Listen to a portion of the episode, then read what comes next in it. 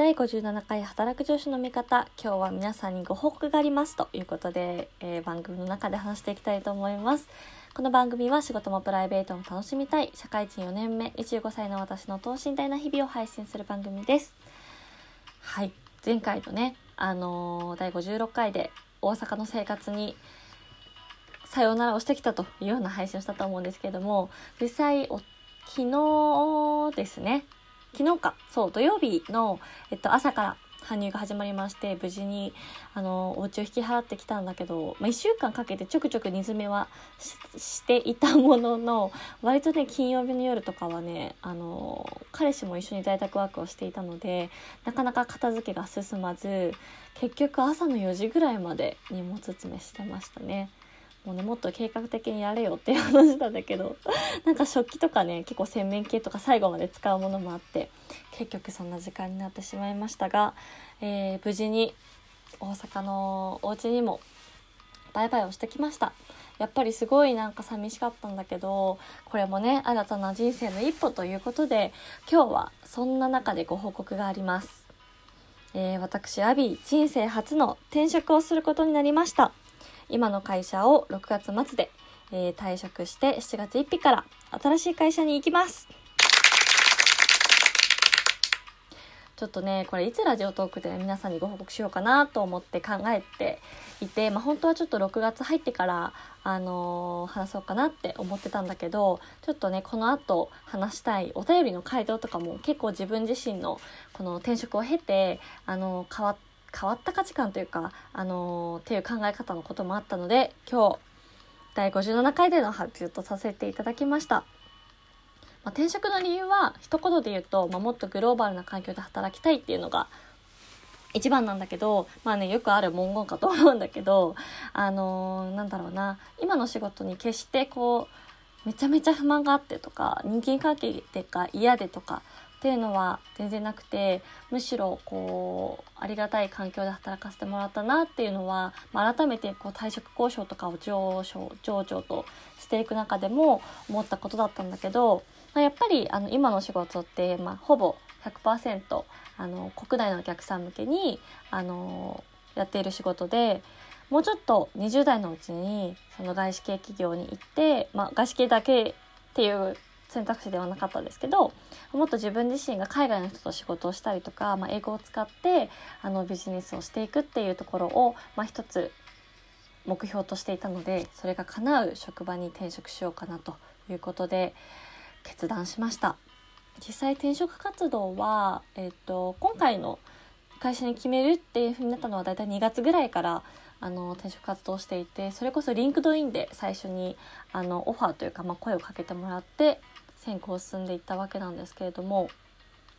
もともとはですね私あの自己紹介聞いてくださってるリスナーの皆さんは知ってるかもしれないんですけどあの今社会人4年目でちょうど新卒は、えっと、IT のメガベンチャーの某会社に入社してその中の広告事業部に配属をされて丸3年間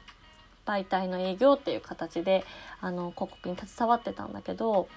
そうですね最初の半年ぐらいは、えっと、中小のデジタル広告代理店さんを担当して2年目のタイミングで大阪に転勤になりそこでは割とあのメーカーさんに直で営業に行ったりとか、まあ、九州のエリアも担当させてもらってで実は去年3年目の、えっと、5月度の月にですね事業部のセールス MVP だったりとか全社のあの賞をねあのもらうことができて、まあ、まさか私電車の賞までもらえると思わなかったのであのすごいありがたいなと思って、まあ、一つ自分としてはあのやりきったかなって思えるような成功体験が積めたと思っていて、まあ、その段階でもね一回、まあ、そろそろ東京に戻りたいなっていうのも当時思っていたのであの転職も考えてはいたんですけれどもちょうどその時にあの、まあ、それが大体受賞法をされたのが7月ぐらいで、まあ、9月からちょっと東京の部署にも行ってほしいっていうのをもらって東京に行ったり来たりみたいな生活が始まったので、まあ、当時はねあのちょっとじゃあもうちょっと今の会社で頑張ってみようかなと思ってあの特に転職活動はそこで続けていたわけではなかったんだけど、まあ、実際こう新しい部署に来てみてよりなんだろうな結構私の会社が持ってる中核のビジネスみたいなところに近い場所で働かせてもらった中でいや3年やって、まあ、賞ももらってある程度こうなんだろうな自分の中では、まあ、プライベートって言ったらちょっとマイナスになっちゃうんだけどまあこの今自分が提案できるソリューションの中は割と提案し尽くしてるなっていうふうに思ってたんだけど実は全然まだまだで本当にこう自分の無力無力さっていうのを入社してから一番この半年間直近感じてまあ本当に成長痛っていう意味で辛い時期でもありあまだまだだなと思って学ぶことたくさんあるなって思ってはいたんですけれどもじゃあさてこの後のキャリアを考えた時にまあそのライフプランとの兼ね合いもやっぱりどうしても女性だから生まれてくると思うんですけどこう20代のうちにやっぱりもうちょっとこう自分が海外の人とビジネスをしたりとか、まあ、英語を使ってあのビジネスをしていきたいできるようになりたいっていうのがあの入社当初から思い描いていたプランとしてはあって、まあ、どうせ行くならねやっぱり早いうちがいいなというふうに思ったのもあってこのタイミングを選びました。まあ、まさかね、その2月ぐらいに始めた時は、まだまだコロナがこんなに本格化するとは思っていなかったし、あの、実際私も面接は最初の方は対あの対面でやったんだけど、最後のね、あの、人事面談とかは全部リモートでやらせてもらったのでそんなにまだ次に行く会社の人ともきちんと対面で話せてるわけではないので不安もあるんだけど、まあ、逆にその今行かなかったら後悔するなっていう自分の、まあ、ある意味ね直感的なところにも従って最終的には転職を決めました。次はですね外資系のメディアの会社に行くんですけど、まあ、同じく広告の畑で今度は営業ではなくてプランナーという立ち位置で割とこう1.5列目というか企画に近いような職種になるなります。で本当に日本外資系なんですけど日本のメンバーも本当に少なくて多分10人ぐらいしかいないっていう感じで今とは全然違う環境なのでもちろん未知ですし日系外資っていう違いもそうだし人数もそうだし多分男女比とかもね次は割と女性の方が多いみたいで珍しく。広告業界ってね結構男性が多いんですけどあの次のところはね女性が多いということでちょっとその辺もね分かんない。大丈夫かなっていう不安ももちろんありつつあのー、結構私は割と何事においてもなんかマイナーなチョイスをしてきた人間だと思ってるのでそれこそこの間亜美も話してたけど大学付属行くのに外部の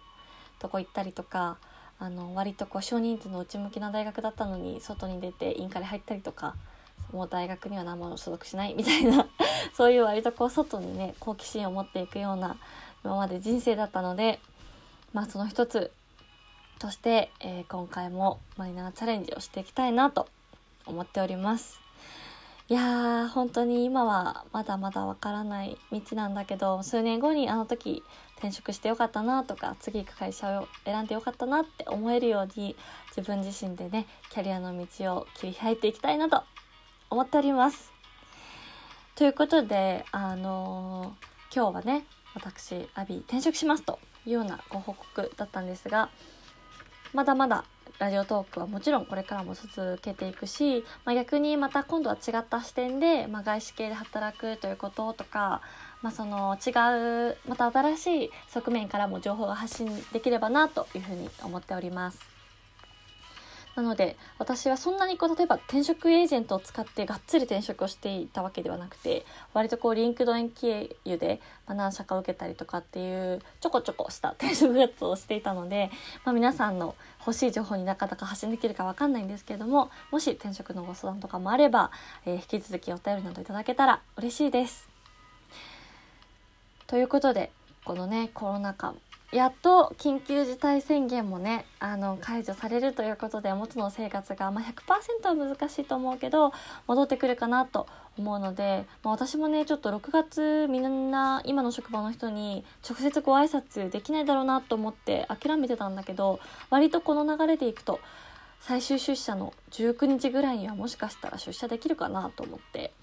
ちょっとね朝の早起きがもうできなくなっちゃってるんですけどあの最後はね皆さんにお礼を言ってあの立つ鳥後を濁さず送り出してもらえるようにと思っております。はい。ということで、えー、今日は皆さんにご報告でした。ということで引き続きこれからも働く女子の味方をよろしくお願いします。これからもパワーアップしていければと思っております。それでは今日はこの辺で失礼します。今日のお相手は働く女子の味方アビーでした。バイバイ。